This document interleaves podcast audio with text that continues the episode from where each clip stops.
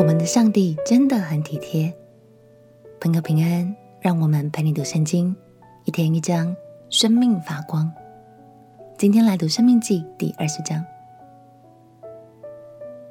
这一章我们要来看关于以色列人出去征战时的一些条例，也可以说是当时的兵役制度。不过，待会所看到的兵役制度，是在他们展开迦南地的新生活后才开始适用的，所以代表这些条例都只适用于迦南地以外的战役哦。有时候如果没有了解细节内容，有些经文读起来可能就会有前后矛盾的感觉。但是别担心，我们一起读，相信你就会更明白喽。一起来读《生命记》第二十章，《生命记》第二十章。你出去与仇敌征战的时候，看见马匹、车辆，并有比你多的人民，不要怕他们，因为领你出埃及地的耶和华，你神与你同在。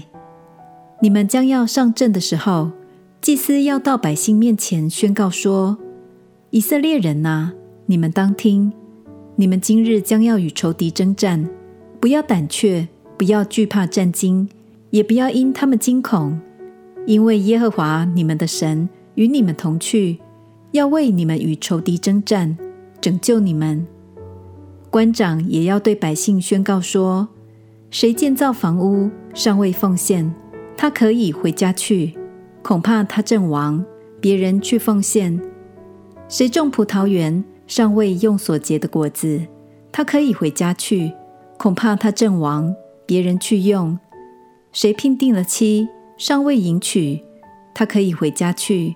恐怕他阵亡，别人去娶。官长又要对百姓宣告说：谁惧怕胆怯，他可以回家去。恐怕他弟兄的心消化和他一样。官长对百姓宣告完了，就当派军长率领他们。你临近一座城要攻打的时候，先要对城里的民宣告和睦的话。他们若以和睦的话回答你，给你开了城，城里所有的人都要给你效劳，服侍你。若不肯与你和好，反要与你打仗，你就要围困那城。耶和华你的神把城交付你手，你就要用刀杀尽这城的男丁，唯有妇女、孩子、牲畜和城内一切的财物，你可以取为自己的掠物。耶和华你神。把你仇敌的财物赐给你，你可以吃用。离你甚远的各城，不是这些国民的城，你都要这样待他。但这些国民的城，耶和华你神既赐你为业，其中凡有气息的，一个不可存留。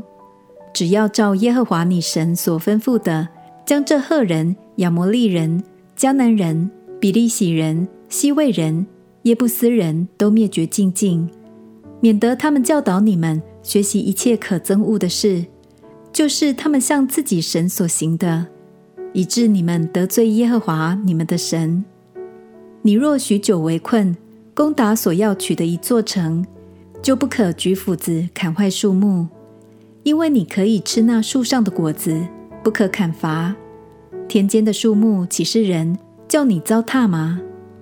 唯独你所知道不是结果子的树木，可以毁坏、砍伐，用以修筑营垒，攻击那与你打仗的城，直到攻塌了。感谢神，他体恤那些心里害怕的以色列百姓，可以留在家园，先顾好自己的家，不强迫这些百姓，因为他们的情绪也会影响到军队的士气。所以让他们留下来守护家园是很明智的管理。他也让那些刚成家立业的新婚夫妇有更多的时间可以相处、生养孩子、陪伴孩子。我们的神真的是非常贴心的神。希望从今天的经文中，我们又更认识了神的美好和他体贴的心意。我们一起来祷告：亲爱的耶稣，我要照着圣经所教导的。珍惜善用每一个神所赐给我们资源，也要更多学习神的样式，祷告奉耶稣基督的圣名祈求，阿门。祝福你在神的话语中感受到他对你体贴的爱。陪你读圣经，我们明天见。